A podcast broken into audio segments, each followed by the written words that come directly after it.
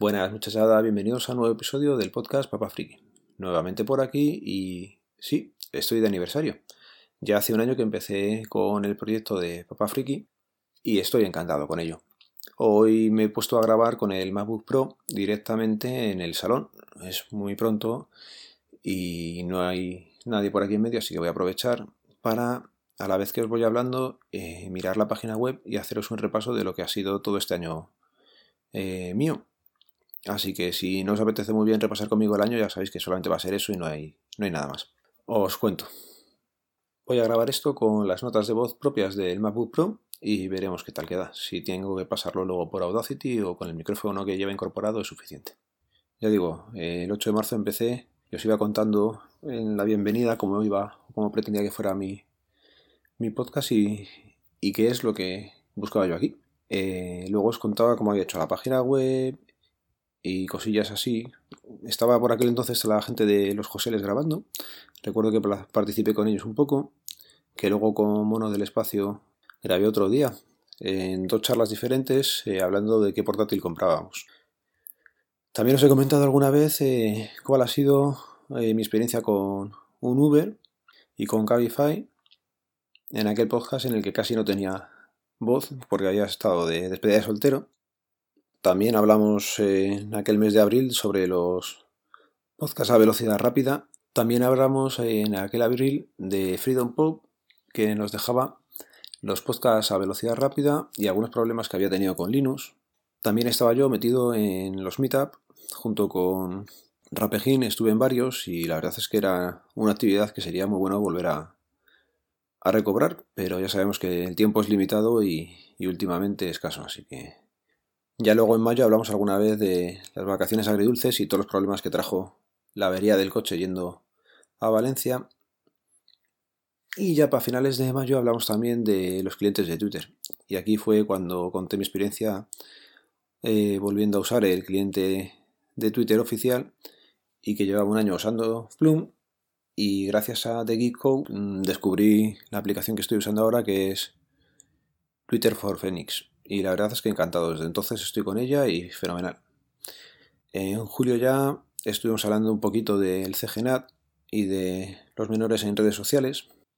También tuvimos unas mini vacaciones y estuve comentando que me había pasado a Logui. Así que ya llevo en Logui pues casi el año. Y la verdad es que tenía que haberlo cambiado a la vuelta de vacaciones y no lo hice porque cuando volvamos de vacaciones este año sé que no tengo cobertura, así que tendré que buscar otro operador antes. Y mira, a finales de, de junio también compré la Mi Pad a Torcuato, que lo cual sigo con ella encantada, la he usado bastante para tema de estudios. Y ya en julio, la primera entrevista en el podcast y estuve hablando con Ángel sobre el DNI. No sé si os acordáis que no se oía muy bien, pero bueno, nosotros lo pasamos fenomenal y tendríamos que volver a repetir la experiencia. En julio también hablamos bastante sobre Waze y sus problemas y por qué no nos avisaba de, de los radares. Ya sabéis que si vas a más velocidad sí te avisa, pero si no, no es necesario o él no lo cree necesario y no te avisaba. Os comenté mi mochila tecnológica. Esta ya creo que la recordé, sí. La mochila tecnológica os lo conté ya un día entrando a, a la academia y luego ya empezaron nuestras vacaciones oficiales.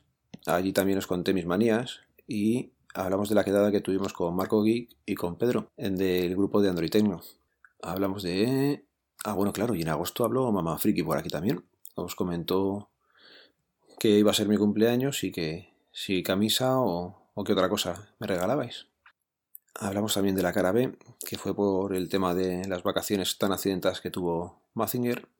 En agosto también entregamos premios podcasteriles, esto fue una iniciativa que movió Mono del Espacio y que servía también para dar a conocer más podcasts. En septiembre ya el episodio del suicidio y vueltas a la rutina. Es cuando empiezan los peques el cole y ya te toca volver a, entrar en dinámica normal.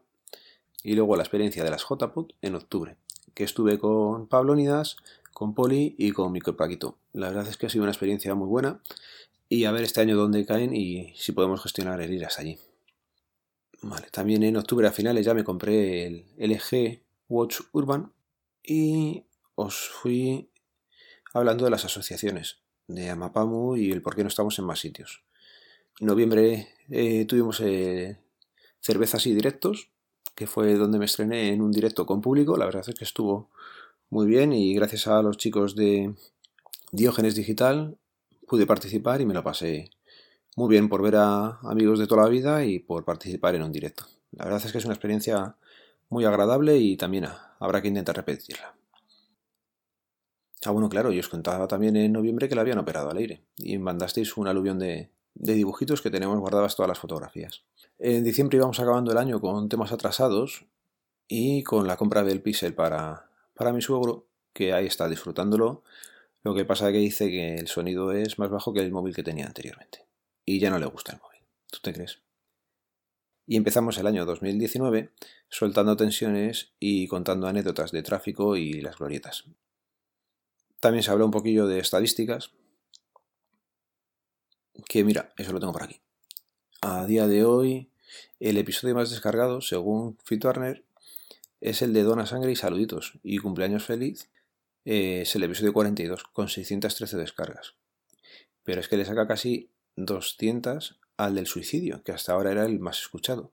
Así que no sé quién habrá hecho algo raro con este episodio, porque no es muy normal.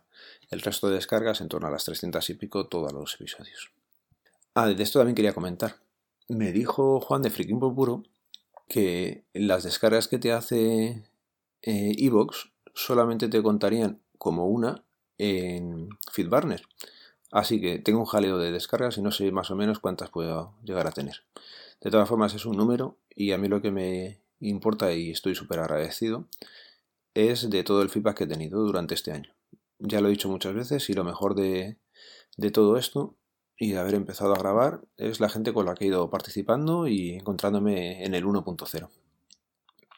Voy a terminar el repaso y es eso. En febrero tuvimos eh, la prueba del micrófono Boya, hablamos un poquillo de lenguaje inclusivo y luego ya vino el accidente de mi hermano y hablé el otro día de Podcast Adit. Sobre mi hermano comentaros que la verdad es que va bastante bien y milagrosamente parece que lo más grave va a ser la fractura de la pelvis. Así que tendrá que necesitar bastante tiempo de rehabilitación, pero para lo que podía haber sido, la verdad, que estamos alucinando. Bueno chicos, un saludo, nos vemos, nos leemos, nos escuchamos, adiós.